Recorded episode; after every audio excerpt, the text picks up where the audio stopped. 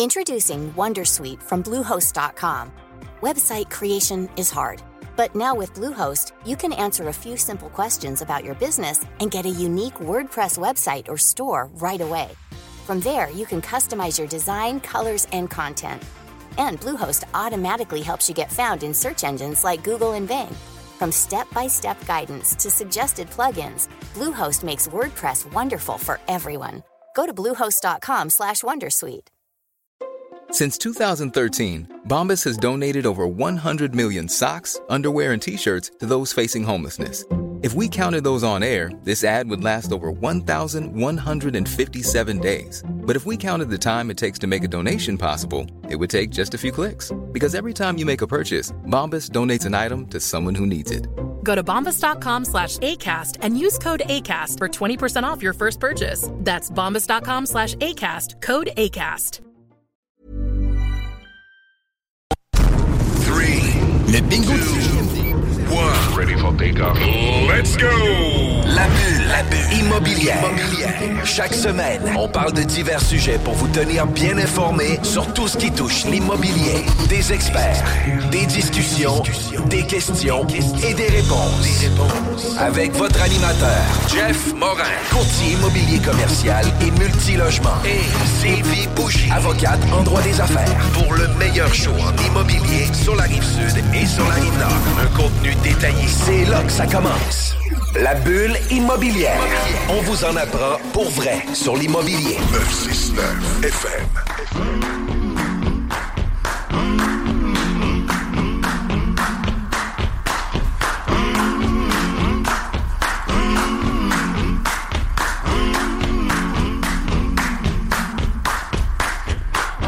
Étiez à l'écoute de la sauce. Bienvenue à notre neuvième saison de la bulle immobilière à CJMD 96.9.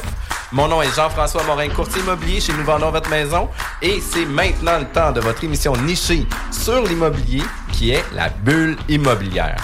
On reçoit Sylvie aujourd'hui, Anthony Courchaine. Anthony Courchaine est un invité qui a déjà euh, participé à notre émission, puis il a du contenu ultra pertinent, puis comme les normes changent au fil des années, ben ça fait en sorte qu'il vient nous faire une mise à jour aujourd'hui. Euh, je sais que pour toi, euh, tout ce qui est du processus environnemental dans l'acquisition, dans la vente d'une propriété, d'un immeuble, d'un terrain, euh, toi, tu vas le voir peut-être au niveau légal sur des problématiques, sur des vices euh, de qualité. Euh, Puis ça, ça va être vraiment important aussi parce que, tu sais, tantôt, on pourra en parler euh, du vice de qualité versus le vice de titre euh, parce que maintenant, on pense euh, que le- la vente sans garantie légale de qualité va euh, permettre aux acheteurs de se retirer d'une transaction quand il y a un- un- une contamination. C'est ça qu'on va parler aujourd'hui. Oui, ça va être super intéressant. Puis en plus, c'est un entrepreneur. On- Dieu sait que j'aime ça parler avec les entrepreneurs. Il a son entreprise en phase environnement. Donc, on rencontre aujourd'hui Anthony Courchaine. Salut Anthony, comment ça va? Bonjour, très bien. Et vous? Très bien, très bien. Euh, donc, euh, d'abord, pour ceux qui n'ont pas eu la chance d'écouter ta, dernière émission ici, dans le fond, peux-tu nous parler un peu de ton parcours? Tu viens d'où, mon cher? C'est ça, ça fait quelques années que je suis passé à la bulle immobilière. Donc, rebonjour aux, aux personnes qui vont nous écouter. Donc, euh, moi, mon parcours, euh, bon, tout a commencé à l'école, je savais pas quoi faire. Puis, euh, j'ai décidé de faire un bac en biochimie. Euh, bac en biochimie, c'est assez large, je savais pas trop me diriger là-dedans. Finalement, j'ai réussi euh, à dénicher un, un stage sur euh, la base Valcartier à Québec. Puis j'étais justement dans, dans le département environnemental. Euh, c'est là finalement que j'ai fait là, euh, mes premières connaissances, premiers pas là-dedans. Et euh, j'ai trippé bien raide. Je suis allé euh, vers la maîtrise en décontamination des sols à l'Université Laval. Puis, euh, puis là, à travers les années avec la base, j'ai eu assez d'expérience au niveau euh, public et j'ai décidé d'aller faire le saut au niveau privé. Parce que ultimement, à l'intérieur de moi, comme tu venais de mentionner, depuis que je suis tout petit, je veux être entrepreneur. Donc, euh, j'avais en tête d'ouvrir euh, ma firme euh, en décontamination de sol. Donc, euh, c'est ça. Je suis allé au privé un, deux ans et j'ai euh, décidé de faire le, le, Le grand saut. le grand saut. Euh, donc, euh, Pour ton entreprise qui est en phase environnement. pour en phase environnement. Donc, euh, 2017-2018, là, on a ouvert les portes. Euh, ça s'est super bien passé. On a eu une, une belle clientèle euh, qui revient encore aujourd'hui. Euh, puis, euh, je pense qu'on réussit à leur donner un bon service à la clientèle. Je réussis à prendre le temps de, leur parler au téléphone. Euh, finalement, de bien les guider là-dedans, qui fait en sorte que j'ai encore cette clientèle-là aujourd'hui. Puis, puis tu sais, c'est une de tes approches aussi de vouloir démystifier un peu le problème, d'amener des solutions, euh, de regarder un peu les différentes options et non pas toujours de dire, écoute, je vais te biller, biller, biller, biller, biller, mais d'avoir aussi une image générale par rapport à tout ça. Là. Non, exactement. Mais en fait, mon but, justement, n'est pas de les biller, biller. Mm-hmm. Euh, j'ai, en fait, là, quand j'étais finalement dans mon processus universitaire là, de, d'avoir ces compétences-là, j'ai commencé à faire un flip justement de, de ma maison. Euh, donc, j'ai, j'ai, je me suis acheté une drill, j'ai aimé ça. Euh, finalement, je me suis acheté un duplex, je l'ai flippé, j'ai aimé ça, un autre, et ainsi de suite. On, puis là, finalement, avec ma conjointe, on arrive à peu près là, à 50 portes actuellement, euh, qui fait en sorte que dès le départ, finalement, avant que j'ai commencé en phase d'environnement, j'avais déjà euh, finalement la vision de mes clients. Oui, c'est ça. Moi, je trouve super intéressant qu'on s'est parlé en pré-entrevue. C'est que tu as la connaissance quand même du terrain dans tous les sens du terme, dans le sens que tu es un investisseur immobilier aussi. Ça, ça c'est vraiment intéressant. C'est une plus-value, je pense, parce que tu n'es pas dans la théorie, dans les. C'est concret, tu es capable de l'expliquer comme il faut. Puis ça, ça va être super intéressant parce que moi, j'ai une des tonnes de questions sur les phases de la décontamination. Mais je suis curieuse de revenir parce que tu as dit, depuis que je suis jeune, je, je savais que je voulais être entrepreneur, mais comment ça se traduisait, ça, au quotidien, mettons? Comment ça se. Ben, en fait, là, dépendamment de quand est-ce dans, dans, ma vie, là. Euh, ouais, mais tu sais, y avait-tu, je sais pas, tu vendais des journaux puis tu as décidé de pimper ça en vendant de la limonade. Tu sais, qu'est-ce qui faisait que tu savais que tu voulais être entrepreneur, mettons? En fait, c'est euh, c'est le modèle de mes parents. Que les deux là, euh, sont denturologistes, puis à leur compte. Donc, je les voyais avoir la liberté finalement d'être mm. d'être entrepreneur. Donc, entrepreneur se définit sur différents mm-hmm. différents types, différentes choses qu'on apprécie. Euh, puis c'est ça, ils avaient une grande liberté.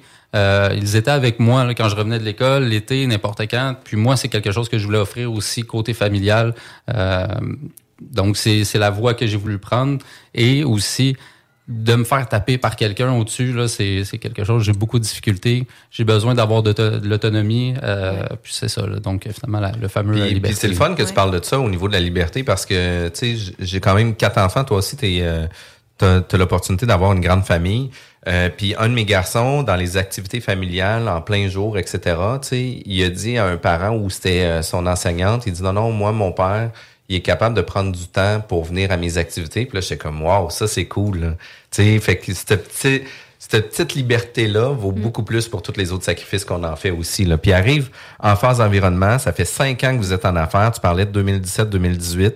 Euh, vous êtes euh, partout. Vous travaillez pas juste seulement à Lévis-Québec, mais tu en travailles aussi à l'extérieur. J'aimerais ça que tu puisses nous donner un peu euh, l'éventail de l'offre de service, de qu'est-ce que vous proposez, puis euh, c'est quoi en phase d'environnement? C'est ça. Donc, comme tu viens de dire, là, on, autant cette année, là, on a passé à Gatineau, on est allé à Val-d'Or, on est allé en Gaspésie, puis finalement, le long des lignes, on va dire Sherbrooke là, pour, pour bien faire. puis, à l'intérieur de, de, de notre parcours là, partout au Québec, on a fait justement, bon, majoritairement des phases 1. Euh, l'évaluation environnementale de cette phase 1. Euh, c'est finalement le document qui est demandé par les institutions financières, euh, principalement en multilogement commercial et industriel. Et bon, à l'occasion, certaines, certaines propriétés résidentielles pour des points peut-être plus majeurs lorsqu'ils sont sur une ancienne station-service ou etc. Euh, cette évaluation environnementale-là, bon, euh, peut se concrétiser finalement en, caractérisation environnementale phase 2. Euh, qui, elle, finalement, se trouve à être les forages. Donc, on va finalement prélever des échantillons de sol, des fois de l'eau souterraine également, pour savoir si c'est contaminé. Lorsque c'est contaminé, quelquefois, je vous dirais de plus en plus souvent, on doit retourner faire une caractérisation complémentaire. Euh, pour, pour mieux délimiter la contamination. Cette caractérisation complémentaire-là, on l'a. Pourquoi finalement on l'a pas fait dès le départ, puis qu'on doit finalement refaire des forages, là, mm-hmm. c'est parce que dès le départ, nous, on s'engage avec nos, notre firme, nos, assurances, euh, notre risque finalement, d'aller faire le minimum de forage pour finalement que le client paye le moins cher possible lors de sa phase 2 parce que c'est pas contaminé, puis que finalement il a payé le gros stock mais il, ne sera pas content plus. Ben, il sera pas content. Fait que là, finalement, on, on y va avec le minimum, puis si c'est contaminé, on va aller euh, on va aller là, refaire d'autres forages pour mieux délimiter, puis ultimement, après ça, aller décontaminer. Donc, c'est vraiment là, l'éventail de services qu'on on fait actuellement. Puis quand on parle là, des différentes vérifications sur la contamination, tu parlais de phase 1, c'est une recherche qui est pas mal plus documentaire. Fait que Exact. là, tu sais, dans le fond, vous regardez quoi quand on fait une recherche documentaire? C'est où vos sources et qu'est-ce que vous prenez comme information? En fait, lors d'une phase 1, on fait, bon, premièrement, la demande auprès de la ville, euh, le ministère de l'Environnement, euh, quelquefois, le, bon, la RBQ, là, dépendamment euh, quel type d'activité qui se trouve. Et ça, c'est, c'est, je commence par celui-là parce que c'est le pan qui, qui, qui est le plus long, là, finalement. Euh, eux, ils ont 30 jours ouvrables pour nous répondre. Donc, c'est ce qui fait que les phases 1, c'est souvent long. Euh, puis bon, à l'intérieur, finalement, de ces délais-là, nous, ce qu'on va faire d'autre, c'est on va faire la visite de la propriété. On va euh, également vérifier des photographies aériennes du passé. Souvent, là, je vous dirais que ça commence dans les années 60 jusqu'à aujourd'hui. Dépendamment de où au Québec, évidemment, les, les vieilles villes, on peut avoir des photographies plus anciennes que ça. Euh, on va également vérifier sur les terrains de, de euh, fédéral, provincial pour les terrains contaminés, euh, des urgences environnement pour des déversements. On va également euh, aller au registre foncier parce que des fois, bon, il y a des inscriptions euh, sur le registre public sur des contaminations ou autres. Euh, la, puis- liste, la liste des terrains contaminés aussi. Là. Tu sais, Il y a des répertoires de terrains contaminés aussi. C'est ça. Donc, ça, autant au fédéral, au provincial, il y a ces deux répertoires-là qu'on va vérifier. Évidemment, lui du provincial est beaucoup plus volumineux que le fédéral qui s'en tient là, finalement aux activités, euh, on va dire, euh, portuaires, militaires. Euh, donc, euh, également, là, euh, qu'est-ce qu'on va aller vérifier d'autre? Lors de la phase 1, euh, bon, le registre foncier, je l'ai dit, il y a finalement une entrevue avec une personne qui connaît très bien la propriété. Donc, souvent, c'est le propriétaire. Sinon, c'est les anciens propriétaires. Donc, nous, ce qu'on cherche à savoir, c'est les anciennes activités euh, commerciales. Lorsque c'est du multilogement, évidemment, on, on axe beaucoup sur euh, le mode de chauffage euh, ou sinon des anciens bâtiments qui auraient été démolis. Donc, c'est euh, principalement ça. Là, une des choses que je trouvais vraiment impressionnante aussi, c'est la BANQ, c'est euh, la Bibliothèque des Archives nationales du Québec, où ce qui a un contenu incroyable d'informations qu'on peut aller rechercher là-dessus. Puis c'est une bible aussi pour vous, pour la documentation, re- euh, revoir dans le temps, etc. Est-ce que c'était une ancienne station-service? Est-ce que le voisin était une ancienne station-service? Parce que faut pas oublier que le sujet, c'est votre principale euh, activité. Par contre, vous devez savoir les- le voisinage. Est-ce que c'était une station-service? Est-ce que c'était un terrain contaminé? Est-ce qu'il y a des, des activités qui pourraient être problématiques pour le terrain? Fait que vous ga- regardez pas juste un terrain, mais aussi l'environnement externe. C'est ça, exact. C'est un très bon point que tu apportes. En fait, là, euh, pour ce qui est de la BANQ, effectivement, là, c'est euh, finalement c'est un registre qui est public et euh, qui regroupe là, finalement des anciens euh, documents d'assureurs. Donc, il y a des dessins sur euh, tous les secteurs, là, les vieux secteurs, là, on va s'en tenir à ça. Et euh, justement, là, comme tu disais, là, à travers les années, ils ont dessiné là, des, euh, des bâtiments avec leurs fonctions dessus, le type de chauffage aussi. Donc, c'est une ressource là, euh, inouïe pour nous. Là. Puis quand on parle d'investisseurs ou qu'on veut faire un investissement, qu'on met une promesse d'achat conditionnelle à avoir une étude de caractérisation des sols, euh, tu dis que c'est 30 jours ouvrables, fait qu'on tombe déjà à 45 jours avec les municipalités là, pour arriver euh, sensiblement dans nos délais. Euh, vous, vous avez une rédaction de rapport, une recherche documentaire qui est faite aussi pendant ce processus-là. Sauf que euh, nous, à titre d'investisseur, on doit prévoir quoi comme délai? À peu près un 60 jours, on, on se protège puis on est capable d'arriver à, à livrer la phase 1. C'est ça, exactement. Donc, pour la phase 1, là, l'évaluation environnementale, c'est euh, c'est 60 jours. Euh, nous, parce que la Ville nous promet 30 jours ouvrables, euh, ça arrive à l'occasion qu'ils dépassent ces délais-là. Donc, donc, finalement, on, on essaie de, de, de faire le plus rapidement possible. Mais euh, comme tu dis, le 60 jours, c'est euh, c'est un délai qui est raisonnable pour euh, qu'on puisse livrer un rapport de qualité. Parfait. Puis euh, moi, je donne un cue pour les investisseurs. Là. Euh, Callez-le euh, dès que c'est accepté. Là. Attendez pas une semaine après pour essayer de négocier, etc. Vos processus de négociation sur la soumission que vous allez recevoir, ça se fait avant. Là. Quand on est prêt et qu'on a une acceptation, c'est le temps de passer go. Après ça arrive la caractérisation. Euh, Puis là, tu sais, dans le fond, de qu'est-ce que j'en comprends, c'est que vous voulez connaître à quel endroit ça pourrait être probable qu'il y ait des sources de contamination. les sources de contamination, tu le dis, les hydrocarbures, le mazout, les réservoirs à l'huile, etc., c'est souvent ça qu'on voit. Euh, nous, comme courtier immobilier, on a souvent des, euh, des éléments de contamination au niveau de, de fuite ou de euh, d'écoulement de, de, mercure. Mais est-ce que ça l'a déjà arrivé que tu as pu avoir une contamination de mercure? À quel endroit qu'on peut avoir vraiment un déversement majeur de mercure? Parce qu'habituellement, c'était genre une mini-goutte. Là.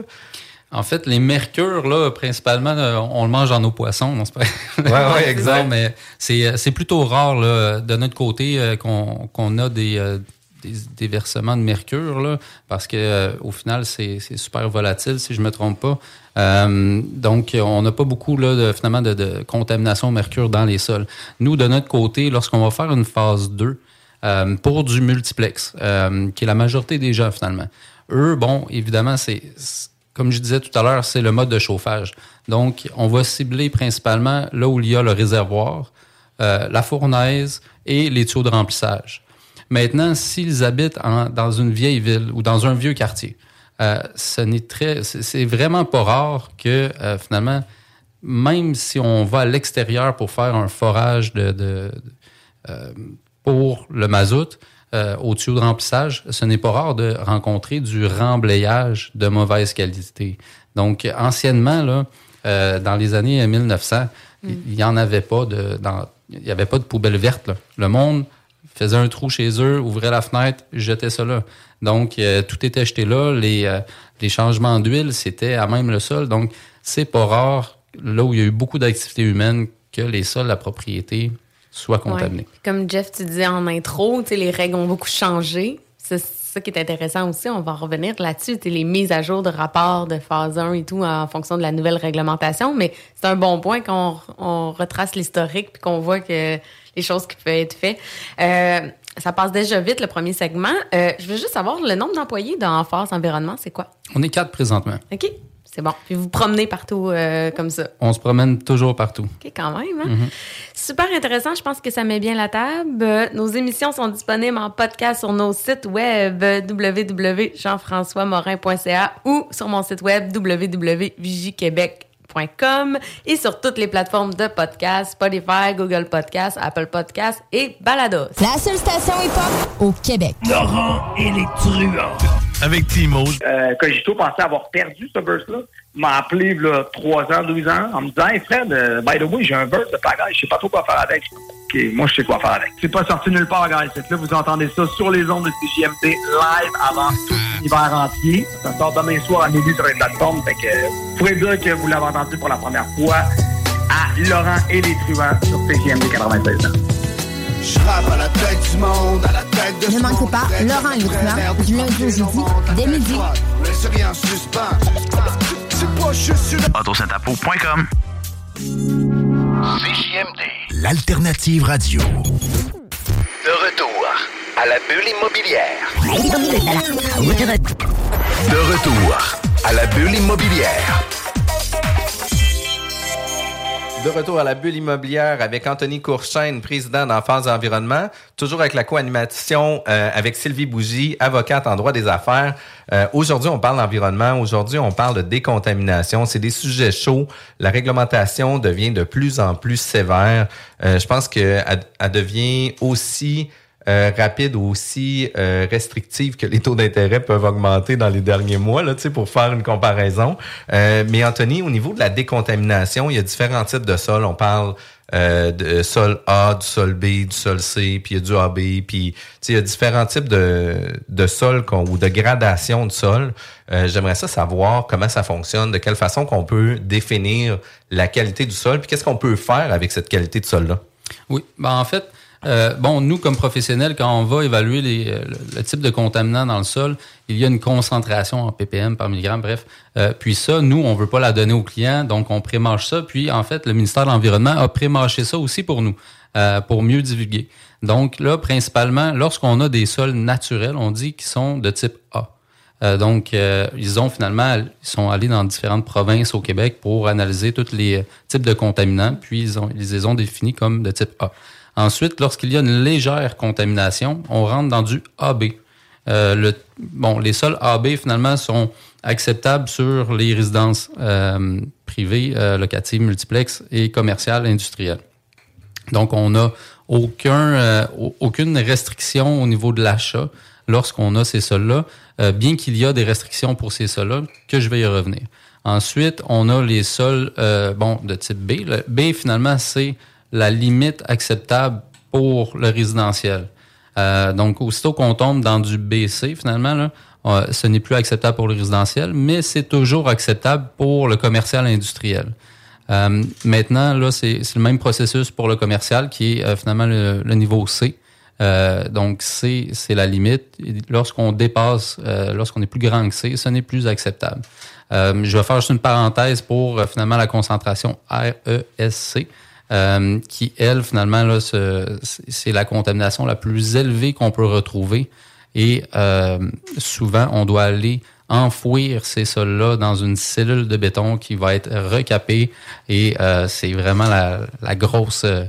la grosse opération pour ces sols-là. Ça arrive-tu souvent que tu fais face à ce genre de sol-là?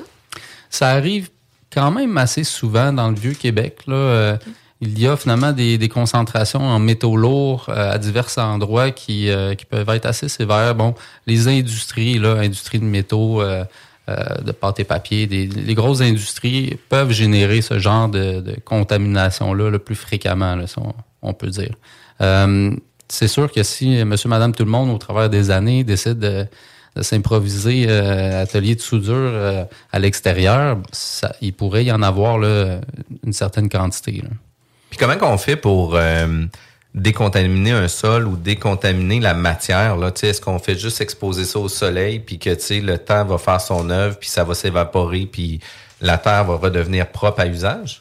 Ben, en fait, là, y a, je vous dirais qu'il y a personne là, qui ont des sols contaminés chez eux qui peuvent les décontaminer. Euh, donc, il faut vraiment les, les, envoyer vers les centres de traitement de sol. Puis, eux ont diverses techniques pour décontaminer. Il y en a qui sont par euh, bon barbotage avec de l'eau. Il y en a d'autres que euh, c'est trempé dans des produits chimiques euh, qui va faire précipiter les métaux. Il y en a d'autres justement que c'est par aération, puis avec des, des produits chimiques là, pour finalement venir casser les chaînes d'hydrocarbures, puis décontaminer là, à travers les mois. lorsque c'est fait, eux autres, les, les, centres de traitement, vont simplement là, finalement les disposer pour aller les soit les vendre ou les mettre ailleurs. Là. Et puis les méthodes de décontamination, le plus simple qu'on peut voir, c'est qu'on se rend sur le site suivant la caractérisation. Après ça, il va avoir euh, la, réhabilitation des sols. Fait qu'est-ce qu'on va faire, c'est qu'on va venir extraire le, contenu contaminé. Euh, on va refaire des expertises sur les parois du pourtour pour savoir si c'est contaminé ou pas. Puis par la suite, un coup que ça c'est fait, euh, puis que les parois sont saines, le fond est, sain, etc. Mais là, à partir de là, on va pouvoir euh, remblayer le terrain, puis le sol va devenir propre à l'usage. C'est un peu comme ça que ça fonctionne pour la façon la plus simple. Exact, exact. C'est sûr que c'est quand on dit la plus simple, quand ça, ça tombe là, une contamination dans un sous-sol de quelqu'un, euh, évidemment, c'est on regarde ça euh, d'un œil extérieur, c'est peut-être pas le plus simple, mais c'est la solution, la solution pardon, la plus rapide. Puis quand on parle de contamination, par exemple, sur un multilogement, on l'a déjà vécu pour un 12 logements, justement. Euh, ben, vous avez l'équipement aussi là, pour faire euh, les mini-excavations. Fait on n'arrache pas un pan de mur complet pour arriver avec la grosse pelle mécanique puis venir creuser. Euh, vous avez les mini-excavatrices, vous avez de l'équipement manuel aussi où ce que les ouvriers peuvent venir creuser sur place.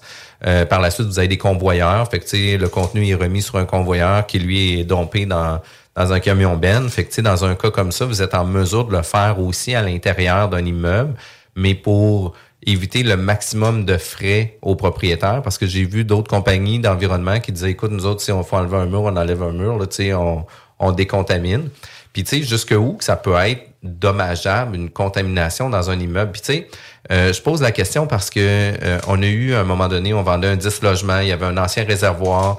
Euh, la contamination avait été prise sur le pourtour de la contamination. Tout a été retiré, mais par la suite, il disait qu'il y avait de la contamination à l'horizontale en dessous des fondations. ben là, tu sais, est-ce qu'on doit pieuter le 10 logements complètement, aller creuser en dessous pour pouvoir aller chercher la contamination? de quelle façon, à un moment donné, qu'on qu'on est capable de venir excaver sans nécessairement tout démolir? Ben, en fait, c'est beaucoup de cas par cas. Euh, puis, c'est sûr que chaque compagnie, on leur approche. Il, y en a, il y en a qui vont rentrer, qui vont vouloir tout démolir. Il y en a d'autres... Euh, euh, bon, notre approche, je ne vais pas parler des autres, notre approche, nous, finalement, c'est vraiment d'aller vérifier avec le client puis de, de, regarder la solution la plus... Euh, la moins coûteuse. Euh, des fois, c'est la plus longue, des fois, c'est la plus courte. Ça dépend du client. Donc, mais évidemment, on s'entend que le, point principal de chaque client, c'est que ça soit le moins coûteux possible. Mais en même temps, là, il y a une question de santé. Donc, c'est ça, c'est moins coûteux, mais il faut protéger la santé, dans le fond, des habitants. C'est ça que je comprends. Oui. Euh, y a, bon, c'est sûr que les critères ont été mis en place euh, par le ministère de l'Environnement pour préserver la santé du public. Euh, puis quand on dit la santé du public, bon, l'être humain, mais aussi la faune et la flore. Euh, bon, le ministère de l'Environnement, évidemment, ont on, on, leur objectif de, de protéger là, principalement les eaux souterraines du Québec. Euh, et lorsqu'il y a une contamination, évidemment, les eaux souterraines peuvent venir. Say hello to a new era of mental health care. Cerebral is here to help you achieve your mental wellness goals with professional therapy and medication management support. 100% online. You'll experience the all new Cerebral Way, an innovative approach to mental wellness designed around you. You'll get a personalized treatment plan from a therapist, prescriber, or both in a safe and judgment free space. Your cerebral therapist or prescriber will outline a customized plan with clear milestones along the way so you can get to feeling your best. With Cerebral, you're not alone in your mental health journey. We're here to empower you to live a fulfilling life.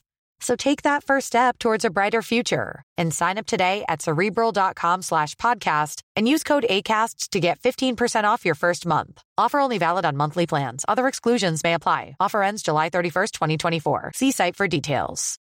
Since 2013, Bombas has donated over 100 million socks, underwear, and t-shirts to those facing homelessness if we counted those on air, this ad would last over 1,157 days. But if we counted the time it takes to make a donation possible, it would take just a few clicks. Because every time you make a purchase, Bombas donates an item to someone who needs it. Go to bombas.com slash ACAST and use code ACAST for 20% off your first purchase. That's bombas.com slash ACAST, code ACAST. Chercher cette contamination-là. et l'amener, par exemple, dans notre fleuve. Puis, puis ça, ça, me pose une autre question aussi, parce que des fois, la contamination peut venir en dessous de notre sol sans nécessairement que ce soit nous la cause.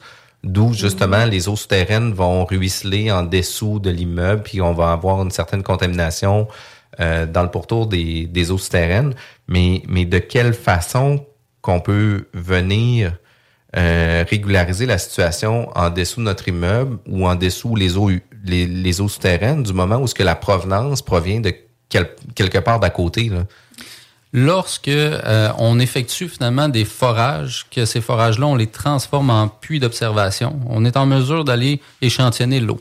Souvent, ce qu'on fait, c'est qu'on on fait au minimum un triangle euh, aux limites de la propriété. Donc, on va savoir finalement quel type de contaminant va rentrer dans les eaux souterraines sur la propriété et euh, lesquels vont sortir aussi. C'est sûr que si ça rentre, tout est beau, puis quand ça sort, ça sort tout contaminé, bien évidemment, la problématique, on se doute qu'elle va venir de notre propriété. Si ça rentre là, euh, euh, ça rentre avec une certaine concentration, puis ça ressort avec la même, bon, on peut facilement expliquer que ce n'est pas notre, notre propriété qui, contamine, contamine les eaux, pardon. Et euh, la manière de réguler ça, euh, techniquement, il n'y en, en, a pas réellement pour la propriété. Euh, c'est une problématique sectorielle. Ça veut dire que la source de contamination provient d'un voisin. Puis c'est cette source-là que le ministère cherche à trouver pour finalement retirer. C'est sûr que dans notre dans notre situation, on pourrait pomper les eaux, les traiter sur place, mais ça serait à peut-être là, euh, a pu finir. Là. On ne sait pas si la source de contamination elle est gigantesque ou non. Donc, c'est vraiment euh, peut-être là une, avis de, avis de contamination à, à, aller divulguer aux voisins, finalement. Euh, puis bon, les voisins vont finir par se parler, puis jusqu'à temps qu'on trouve le, le problème. OK, parfait. Puis tantôt, tu as parlé d'activités visées aussi. là. J'aimerais ça que tu nous donnes un guideline un peu sur c'est quoi les activités visées, quel genre d'entreprise, qu'est-ce qui fait en sorte qu'on s'en va vers, vers une activité visée? Ben, dans les activités visées, euh, pour le commun des mortels, euh, je ne vais pas rentrer dans les, euh, dans les usines de fabrication aérospatiale qui, qui en font partie. mais ceux qu'on retrouve principalement, on a des concessionnaires automobiles, des stations-service, des, des les fameux ateliers d'usinage.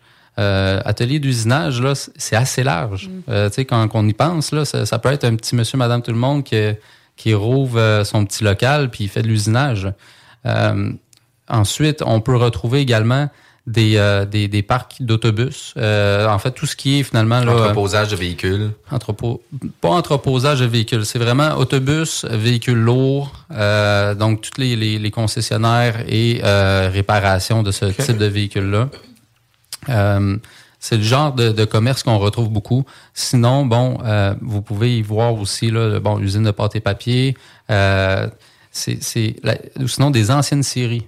Mm. au Québec, il y en a eu plusieurs, plusieurs cours d'eau. il y en a des petites. Des fois, c'est sur un ancien terrain résidentiel. puis ça, j'ai, vu plusieurs problématiques d'anciennes séries là, partout au Québec. Puis au-delà de ça, arrivent aussi des obligations de rendre les sites propres. Euh, puis ça, il y a des activités où ce que je crois quand il y a un changement d'usage ou qu'on arrête des activités, par exemple, un concessionnaire auto euh, vend son son immeuble où ce qui était localisé se relocalise près des autoroutes, etc. Mais comme il cesse ses activités, lui, il va devoir rendre son site propre, exact? Exactement. Donc, lui, il va avoir là, un, temps défini pour effectuer la phase 1, phase 2, envoyer ça au ministère pour que euh, le ministère s'en porte satisfait. Là. Puis dans l'éventualité où c'est contaminé, de faire la décontamination. Donc là, on parle d'une cessation d'activité, mais s'il y a un changement d'usage, euh, ça rentre aussi dans cette obligation d'effectuer phase 1, phase 2. Oui, parce que sinon, ça serait beaucoup trop facile de détourner, euh, détourner cette obligation-là, puis changer ton usage pour après ça fermer. Là. Ah, définitivement. Puis, tu sais, il y en a plusieurs aussi. Puis, euh, la contamination, est-ce que je me trompe que, tu sais, en date d'aujourd'hui, les constructions depuis 2000, 2010, 2020, là, tu sais, ça sera pas des sites qui vont être à risque de contamination? Parce que là, maintenant, les, les promoteurs sont obligés de faire des expertises de sol avant même de faire euh, des constructions, etc. Fait que, les sols sont déjà pré-vérifiés avant de faire un développement résidentiel. Euh, ça doit se retrouver beaucoup plus dans des, dans des vieilles sections de ville, dans des vieux quartiers où ce que c'était des milieux beaucoup plus ouvriers, où ce que il y avait des shops sur toute la rue Saint-Joseph à l'époque, puis que euh, fait que ça doit être très centralisé dans les vieux secteurs. Oui, donc nous, euh, lorsqu'on tombe dans des vieux secteurs, là, je vous dirais qu'à majoritairement, on va en phase 2. Euh, les nouveaux quartiers, comme tu viens de le dire, là, c'est la nouvelle génération, les, les, tous les constructeurs, entrepreneurs se sont beaucoup mis au pas finalement là, avec ça parce que c'est des, euh, des amendes très salées euh, que le ministère de l'Environnement peut donner. Là. Puis au-delà de ça, c'est que les municipalités sont plus sévères aussi parce qu'ils veulent s'assurer que leur contenu euh, de leur site soit propre puis que tout soit conforme aussi. Là. Fait que c'est tout à l'avantage. Puis au niveau de la contamination, après le, le prochain segment, etc., on, on a plusieurs, euh, tu sais, quand on, parle de contamination, on a toujours des craintes. Euh, c'est un peu là-dessus aussi qu'on va parler euh, de retour de pause, mais j'aimerais ça que tu viennes juste nous résumer un peu le guideline des étapes de qu'est-ce qu'on doit faire. Phase 1, après ça, on attend l'étude de la phase 1 à savoir s'il peut avoir des sources de contamination. Après ça, il va y avoir la caractérisation, parce que là, vous allez faire de l'échantillonnage. Puis si jamais il y a encore une source de contamination qui est plus importante que la norme, ben là, vous n'aurez pas le choix de venir faire une expertise supplémentaire, qu'on parle de, de, caractérisation complémentaire pour s'assurer à quel endroit de localiser. Puis après ça, vous devez extraire le contenu puis de le disposer à quelque part, c'est ça? C'est en plein ça. Donc, euh, c'est ça. Donc, l'évaluation, là, comme on disait, là, un 60 jours pour faire la phase 1, pour aller chercher toute la, documentation nécessaire. Euh, suite à ça, euh, bon, si vous êtes un, un nouvel acheteur, un nouveau quartier, dites-vous que ça risque pas mal d'arrêter là. Si vous êtes dans un vieux quartier, mettez tout de suite l'idée qu'il va y avoir une phase 2. Euh, il n'y aura pas de mauvaise surprise pour personne. Donc, phase 2, on parle peut-être d'un 45 jours, 30-45 jours. Euh, qui se fait assez vite parce que là, tu sais, on a le rapport, on sait à quel endroit qu'on carotte, vous savez exactement qu'est-ce que vous allez faire. Euh, habituellement, la machinerie est disponible aussi. Euh, tout ça peut se faire euh, quand même assez rapidement. Mais il y a les délais de traitement, puis ça doit être là que ça doit être le plus long aussi là, en laboratoire. Il y a les délais de traitement pour le laboratoire, mais aussi il y a un certain délai pour aller localiser les infrastructures souterraines pour être sûr que les foreurs vont pas forer dans, dans un fil électrique là, de Belle, euh, par mm. exemple. donc, il y a ça pour le forage comme délai.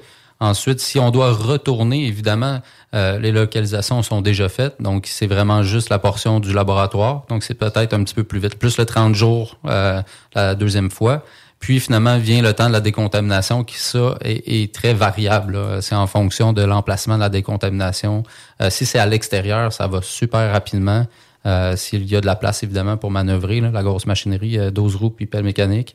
Sinon, à l'intérieur, c'est du cas par cas. On pourrait pas euh, donner Parfait. Puis après ça arrive le plan de réhabilitation, justement, qu'on va euh, changer les sols. Euh, vous allez fournir un rapport scellé par un ingénieur qui va dire les sols en date d'aujourd'hui maintenant sont non contaminés. fait que comme ça, généralement, vous allez pouvoir aller de l'avant avec votre transaction immobilière. Puis sinon, il euh, n'y a pas nécessairement d'autres étapes. Au niveau des coûts, est-ce qu'on peut donner une ligne directrice? Une phase 1, c'est à peu près entre un 1500 2000 environ? C'est ça, environ 1500 pour une phase 1. Euh, phase 2, bon, dépendamment du nombre de risques évalués dans une phase 1, je vous dirais que ça peut aller de 3 à 15 000. C'est un peu, euh, un peu vague, mais ça donne quand même une bonne idée. Mm-hmm. ensuite, pour une décontamination, si c'est à l'extérieur, ça va coûter beaucoup moins cher qu'à l'intérieur, mais c'est aussi en fonction du type de contaminant, de la profondeur du contaminant, euh, du volume du contaminant. Donc, euh, c'est des journées qui peuvent coûter très cher aussi là, en décontamination. J'ai une question euh, euh qui viennent de, de surgir. Là. Mettons que je suis le vendeur, puis j'apprends justement que mon site est contaminé. Je suis obligé, là, à partir de là, de le faire décontaminer. Je peux pas juste fermer les yeux et dire je vends plus, je ferme ça. Est-ce que je peux faire ça ou ça devient comme une obligation? Euh?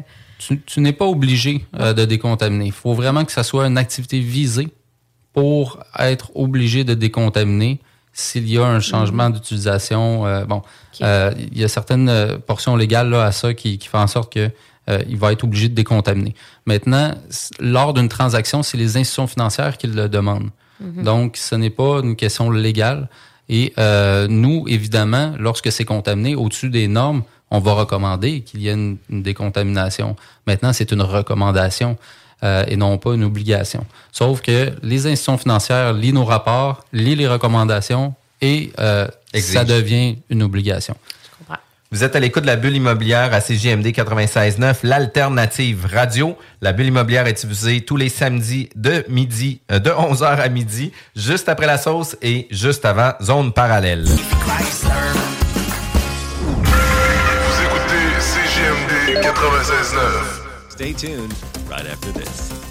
Chérie. Hein? Chérie. Quoi? regarde ça. Ça a l'air que si tu mets une patte de lièvre au-dessus du foyer de la maison, hein? elle va se vendre deux fois le prix qu'on a demandé, puis on n'aura même pas besoin d'argent. OK. Puis en plus, j'ai vu dans une revue scientifique uh-huh. que si on fait brûler de la sauge dans toutes les chambres, sauf la chambre des maîtres, OK, OK, ouais. on va avoir notre première offre d'ici les 48 prochaines heures. C'est pas merveilleux, ça? C'est extrêmement merveilleux, chérie. Me semble je t'avais dit d'écouter la bulle à CGMD, non? De retour à la bulle immobilière. Vous êtes à l'écoute de la bulle immobilière avec Sylvie Bougie de chez Vigie Services Juridiques et Jeff Morin de Nous Vendons Votre Maison. On parle aujourd'hui avec Anthony Courchaine, président de Enphase Environnement. On a parlé de plusieurs sujets, les différentes phases et tout. et j'avais parlé en préambule euh, des changements. Et moi, c'est ça qui m'intéresse aujourd'hui aussi, les nouveautés. Qu'est-ce qui se passe dans le domaine de la décontamination, les nouveautés dans ton secteur? Bon, pour ce qui est des nouveautés, euh, c'est sûr que, bon, euh, de plus en plus, les institutions financières demandent des, des phases 1. La SCHL demande des mises à jour de plus en plus serrées, donc vous avez moins de délai pour finalement utiliser votre phase 1. Euh, ça, c'est quelque chose qu'on voit fréquemment. Euh, sinon, là, lorsque on arrive euh, du côté de la décontamination, il y avait là des, anciennes idées de, vouloir décontaminer nous-mêmes, appeler la firme d'environnement, venez-vous-en, regardez, c'est décontaminé, c'est terminé. ben, ça sera plus vrai, en fait. Parce que depuis 2022, ils ont mis un, un ultimatum qui, qui vient à échéance en 2023, en fait, pour ce qui est de la traçabilité des sols euh, contaminés. Donc maintenant, tout sol contaminé devra être tracé par un logiciel euh, de, du ministère de l'Environnement. Et euh, finalement, c'est les firmes en environnement qui vont devoir manœuvrer tout ça là, pour euh, émettre finalement le rapport avec les traçabilités de sol, justement parce qu'il y avait trop de monsieur, madame, tout le monde qui disait Moi, je vais le faire, mais finalement, les sols allaient où? On ne sait pas. Euh, il prenait, il mettait ça dans le trailer, amenait ça chez son ami qui a une terre agricole, puis c'est ça, ça mourrait là-bas.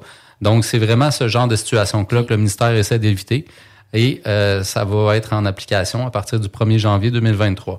Maintenant, euh, c'est sûr que ça aura un certain coût supplémentaire. C'est quelques dollars de plus par tonne euh, qui va être facturé au client là, suite à ça, euh, Mm. sans compter les frais de gestion. Puis, euh, Au niveau des mises à jour, c'est quand même intéressant aussi. Est-ce que ça t'est arrivé souvent de, de faire des rapports de mise à jour et te rendre compte que finalement, soit à cause des nouvelles règles, on parlait tantôt des courants d'eau et tout, tout d'un coup, c'est à nouveau contaminé, il faut décontaminer. Ça arrive tout souvent? Ça arrive pas souvent. Euh, ça arrive, euh, ça arrive à l'occasion.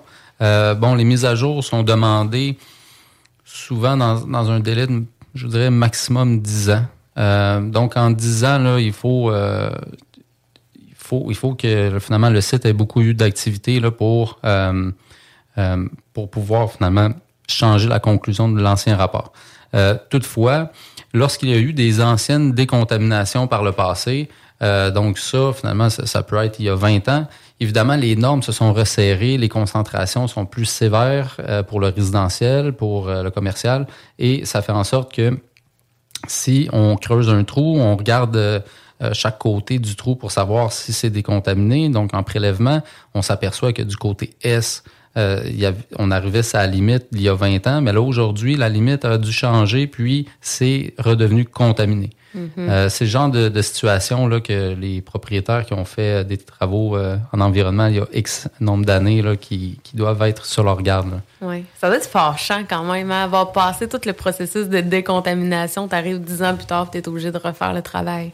Oui, mais tu sais, c'est un peu aussi les, les nouvelles normes RBQ quand on, on- on rénove, on construit. euh, On doit se mettre à jour. On doit se mettre à jour. Fait que, Ouais, je c'est- on voit ça dans diverses. euh, J'imagine que votre rôle, c'est de conseiller vos clients, leur expliquer, puis euh, qu'ils comprennent que ben, c'est ça, c'est nécessaire. Puis j'imagine que tu expliques beaucoup le processus, toi, euh, avec tes clients. Ben, c'est ça. C'est rendu finalement une grosse partie de, mon travail de, de, mieux expliquer ça, puis de, de rassurer les gens aussi, parce que euh, c'est pas vrai qu'on va arriver là, puis on va tout arracher, on va tout partir. Puis non, on va arriver là, on va délimiter la zone qu'on juge encore contaminée. Euh, le client va nous accompagner là-dedans. Euh, on va y expliquer la profondeur, le type de machinerie, la, durée que ça va prendre, le coût approximatif aussi. Puis euh, euh, après ça, là, souvent, tout le monde est en confiance pour aller de l'avant vers le projet. Puis, tu sais, au niveau des contaminations, il y a tout aussi les, sites pour un centre de traitement, etc. Eux autres aussi doivent avoir des normes là, que doivent pas entreposer le sol A avec le sol BC puis le sol C. Fait qu'eux autres aussi doivent avoir des, des, certaines normes à respecter. Puis nécessairement, le terrain a ses capacités puis ses limitations. Qu'est-ce qu'ils font avec euh, avec les sites de contamination, de, les, les, les, sites de traitement? Ben, en fait, les sites de traitement, c'est ça, reçoivent là, des, des milliers de tonnes euh, pour, euh, pour les traiter. Puis, euh, c'est sûr que, par exemple, un site de traitement à Montréal ou à Québec, ils n'ont pas une place infinie pour stocker ces sols-là chez eux. Donc, souvent, lorsqu'ils les décontaminent, euh, actuellement, ils les décontaminent jusqu'au niveau AB. Euh, puis, lorsque ces sols-là sont rééchantillonnés par eux, euh, reconfirmés AB, ils peuvent les disposer. Bon, il y a finalement dans les sites de traitement au Québec là, quelques compagnies qui, qui emmènent large finalement là, et possèdent là, des, des anciennes mines, possèdent des anciennes carrières. Puis ils ont droit, ils- avec une- un CA du, du ministère de l'Environnement, finalement, de remblayer ces anciens sites-là pour les revitaliser. Euh, donc, les, les types, les, les types de sols AB là, peuvent être utilisés pour ce genre de, de, de circonstances. là. OK, parfait. Puis, euh, est-ce qu'il y a des genres de tamis là, qui viennent séparer les métaux lourds, etc., puis qui viennent mettre tout le magnésium ensemble, etc., etc.? Euh, ça, en fait, là, pour ce qui est des métaux lourds, c'est assez particulier au Québec. Il y a peu de, de- d'entreprises là, qui peuvent là, euh, traiter des, des sols en métaux lourds. On en retrouve là, principalement dans la région de, de Trois-Rivières, Bécancour, Contrecoeur. Et bon, c'est ça. Ça passe dans une usine. L'Exivia font précipiter les métaux. je pourrais pas te dire. Là, j'ai pas je connais pas euh, exactement leur processus, là, à savoir ce qu'ils font exactement avec tout ça. Euh, mais ça reste quand même qu'ils sont, sont excessivement suivis par le ministère de l'Environnement, puis euh, ils peuvent pas ils peuvent pas faire ce qu'ils veulent avec non plus. Parfait. Puis tu sais, il faut savoir aussi que les métaux lourds peuvent être transformés au fil du temps, mais c'est souvent des matériaux lourds qu'on voit déjà dans le roc, qu'on voit déjà à l'intérieur de, de la terre. Fait que, dans le fond, on peut considérer que quand c'est dans un rocher, ben il n'y a pas nécessairement de source de contamination, mais si jamais il est extrait du rocher puis qu'on le retrouve dans un autre type de sol, là, à ce moment-là, ce même métaux lourd-là pourrait être considéré comme la contamination. Ben, en fait, c'est un, bon point que tu apportes là, avec le, rocher puis les sols. C'est important de dire que des sols, euh, ce n'est pas une roche. Là. Euh, donc, lorsqu'on atteint, par exemple, le roc, là, ce n'est pas considéré comme des sols. Donc, il n'a pas à être décontaminé. Euh, maintenant, s'il y a là, extraction de la roche pour après ça, bon, là, rendu là, on rentre dans beaucoup plus là, dans, des, dans des carrières ou dans des, dans des mines, finalement. Euh, c'est régulé là, différemment de, de ce qu'on fait. Euh, mais c'est ça. Donc, si, là, par exemple, on atteint le roc, à certains endroits, là, à Lévis ou à Québec, on, on l'atteint assez rapidement, ça n'est plus considéré comme des sols. Donc, c'est seulement la, la, partie là, euh, sol qu'on décontamine. Parfait. Puis tu sais, ça m'est déjà euh, arrivé cette situation-là sur la rue Fraser. Il y avait trois, quatre pieds de sol végétal. Euh, un coup qu'on a retiré ça, qu'on est arrivé sur le roc, ben les gars ils ont passé nos à pression, ils ont nettoyé la roche, puis après ça ils ont remblayé. J'exagère, mais tu sais, on n'avait pas besoin de creuser pendant dix pieds puis de voir les limitations. Puis il y a aussi les limitations où ce que la responsabilité, je crois, euh, du propriétaire contaminé s'arrête à sa limite de ses terrains à lui, à part si c'est lui la source de contamination pour les voisins. Exactement. Fait que, ça veut dire que si moi, par exemple, mon terrain est contaminé, que le voisin, qui est la rue de la ville de Lévis, la rue Saint-Joseph ou quoi que ce soit, puis cette rue-là euh, a pas nécessairement la même norme environnementale que mon terrain résidentiel. Euh, si moi, je viens creuser à ma limite de ma propriété, que mon terrain y est propre, mais que le terrain de la ville demeure contaminé, même si c'est des pentes ascendantes vers mon terrain, euh, moi, je vais être considéré propre, mais j'ai des, j'ai des risques de contamination de par le terrain de la ville ou la rue ou quelque chose comme ça? Ben, c'est sûr que si la source provient de votre propriété, euh, suite à la décontamination, on arrive aux limites de propriété, c'est encore contaminé. Il va y avoir dans nos recommandations une divulgation à faire aux voisins. Euh, maintenant, c'est important de, mentionner là, les activités visées d'une, on va dire d'un multiplex, pour euh, mettre ça en contexte à monsieur, madame, tout le monde. les activités visées, donc une station-service, elle, si elle, contamine trois voisins plus loin, c'est sa, responsabilité de le faire immédiatement. Mm-hmm. Alors que c'est ça, donc c'est la, propriété privée, oui, c'est sa responsabilité. Toutefois, il n'y a pas de ministère d'impliquer dans le processus. Donc, c'est vraiment... Parce que le, terrain n'a pas été divulgué ou répertorié comme sol contaminé, par exemple. L'activité sur laquelle a eu lieu euh, la propriété, ce n'est pas une activité là, visée. Donc, ne doit pas finalement là, euh, se, retrouver. se retrouver sur... Euh, la banque du ministère. Parfait. Puis au niveau des bénéfices de votre entreprise, il y a des nouveautés qui s'en viennent euh, pour 2023-2024. Vous parlez de capacité portante de sol. On parle de en phase environnement. Effectivement, je trouve que c'est une nouvelle euh, corde à ton arc, justement. Puis, tu sais, juste pour faire un survol de la caractérisation, c'est quoi le service que tu veux proposer pour la prochaine année? Donc, euh, c'est ça. Donc, côté géotechnique, on veut, engager des ingénieurs géotechniques pour permettre de faire euh, des portances de sol, euh, des tests géotechniques qui vont permettre finalement aux futurs constructeurs euh, de, connaître là, finalement quel type de, de semelle, de fondation de mettre sur le terrain. C'est quelque chose qu'on envisage là, début 2023. On a une forte demande de, la part de nos clients pour ça. Et c'est, je pense que ça va être un, un beau une belle autre corde. C'est ça, une belle autre corde, quelque chose de complémentaire. Puis est-ce que, est-ce que, par exemple, une capacité portante de sol versus un test de caractérisation, on pourrait utiliser les mêmes carottages pour les mêmes, pour deux expertises différentes? Pas réellement. Euh, parce que dans le fond, pour la capacité portante, on a besoin de savoir euh, quel type de bâtisse qui va y être. Puis, en fonction de ça, on va aller à une certaine profondeur. On va souvent atteindre le roc et même percer le roc. Chose à laquelle on va pas faire là, euh, régulièrement, là, ou du moins pas à tous les coups là, en environnement. OK, parfait. Puis un, un des nouveaux services dans le futur pour enfants environnement, tu parlais peut-être de, regarder aussi pour euh, des opportunités, de regarder pour un site d'un centre de traitement ou quelque chose comme ça. Fait que ça, c'est dans les cartons pour enfants environnement? C'est dans les cartons. Euh, c'est un, projet que depuis la création d'Enphase, en fait, là, c'est un peu mon, objectif ultime d'avoir un centre de traitement. puis, c'est aussi de boucler la boucle dans mon secteur. pour offrir finalement là, un tout inclus à mes clients, puis de pouvoir contrôler ces coûts-là entièrement. je pense que la, la plupart des clients qui ont fait affaire avec Enphase, là, j'ai réussi à, leur donner des, euh, des montants assez agressifs sur le marché. Puis euh, c'est quelque chose évidemment pour, euh, pour tout le monde là, qui, est très agréable d'avoir un peu moins cher, surtout quand c'est le temps de disposer de sols contaminés. Je veux dire, il n'y a personne qui t'ajoute. Tu n'as pas une plus-value à ton immeuble si tu envoies des sols contaminés ailleurs. Là. Donc, c'est pas si tu rénoves une nouvelle cuisine, puis euh, c'est finalement de remettre à l'état d'origine tes sols. Donc, euh, oui, c'est un, pan qu'on veut développer pour, euh, pour offrir ça. Quand même très cool. vous étiez à la bulle immobilière. On était avec Anthony Courchaine. Merci, Anthony, d'avoir été présent avec nous. Merci, Sylvie. Euh, d'avoir co-animé avec moi, toujours aussi euh, présente à l'heure et toujours enthousiaste. C'est vraiment, vraiment, vraiment cool. Euh, écoute, Anthony, j'aimerais que tu puisses nous donner tes informations si jamais on veut communiquer avec toi, si on va avoir des informations, te poser des questions, de quelle façon qu'on peut entrer en contact? Oui, ben en fait, bon, le plus simple, là, c'est par soit téléphone ou courriel.